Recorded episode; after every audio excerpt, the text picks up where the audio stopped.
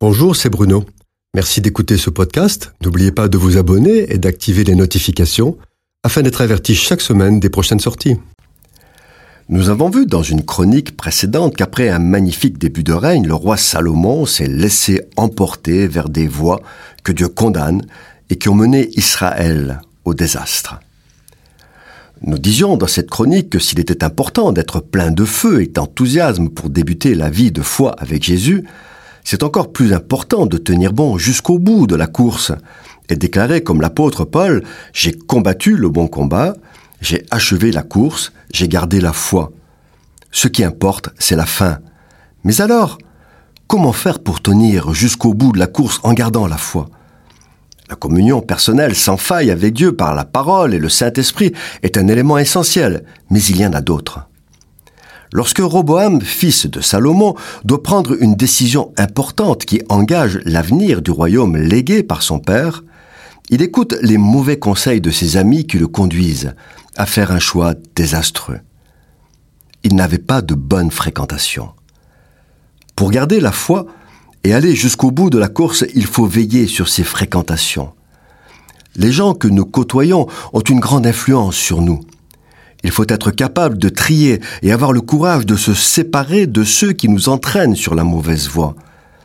Celui qui fréquente les sages devient sage, mais celui qui se plaît avec les insensés s'en trouve mal. Dans la vie de l'enfant de Dieu, il y a des séparations à effectuer, et ce n'est jamais facile. Les mauvaises fréquentations corrompent les bonnes mœurs. Parfois, pour justifier nos fréquentations, on aurait tendance à se dire que la personne peu recommandable que l'on fréquente va changer par notre influence. Oui, et pourquoi pas?